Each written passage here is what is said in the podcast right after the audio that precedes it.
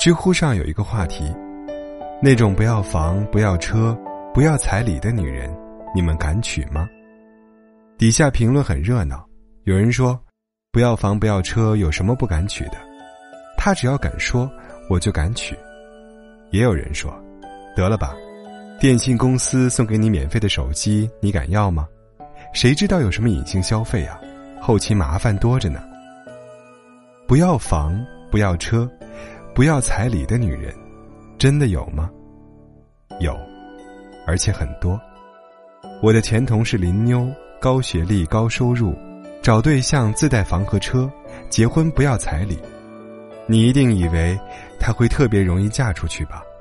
不，林妞现在还是单身呢。虽然她不要房，可她要颜值呀，要身材呀，要审美呀，要男方有一个好基因呢。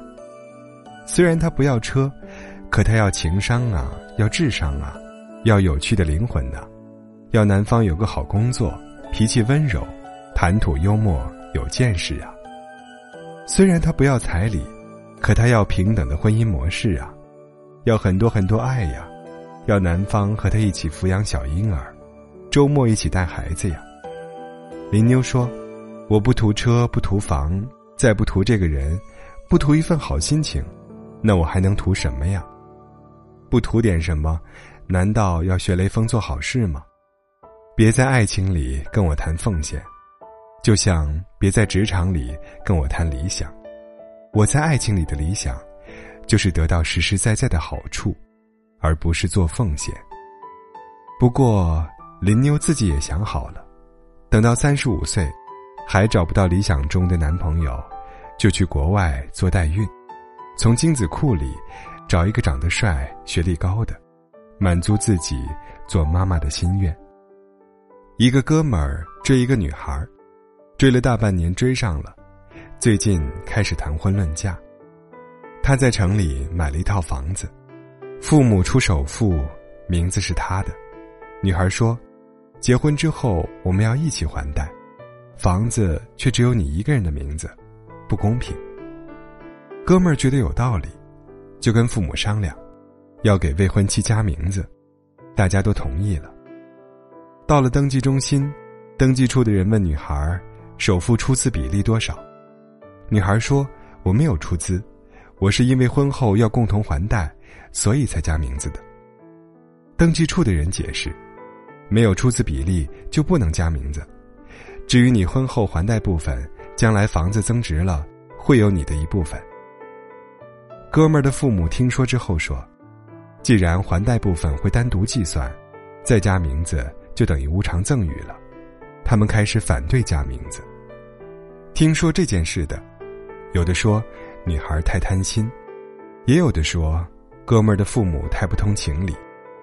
其实，在这件事里呢，登记处的员工解释的非常清楚：加名字就是占便宜，一点没错。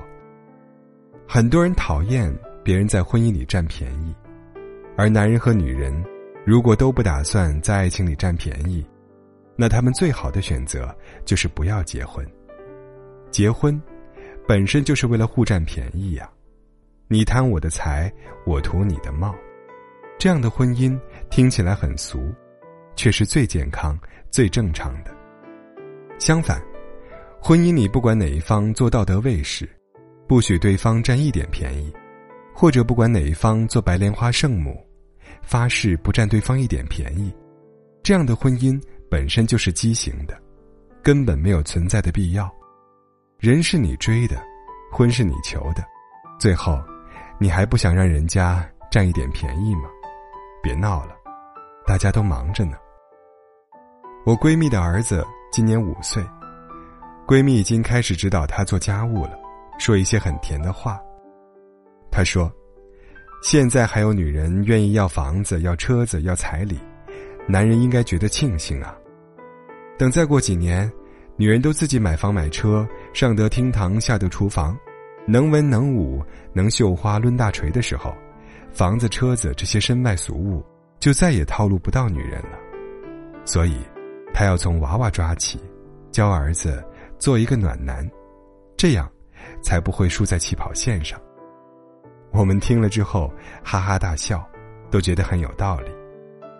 著名的心理学家马斯洛提出需要层次理论，他把人的社会需要从低到高分为五层，分别是生理需求、安全需求、社交需求、尊重需求和自我实现需求。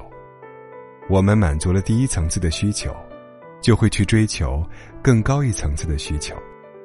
女人在婚姻里，对房子、车子和钱的需求，还处在生理和安全层面。是最基本、最底层的需求。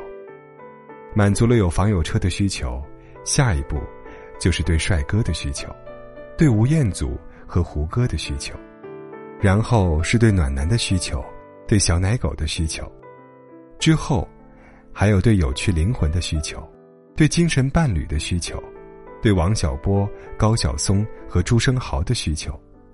看看这些，你就知道。那些还在要房要车的女人，是多么的单纯而容易满足了。有一个男的去相亲，很担心自己会遇到一个拜金女，于是他开场就问姑娘：“我没有房子，也没有存款，你会介意吗？”姑娘特别通情达理的说：“怎么会呢？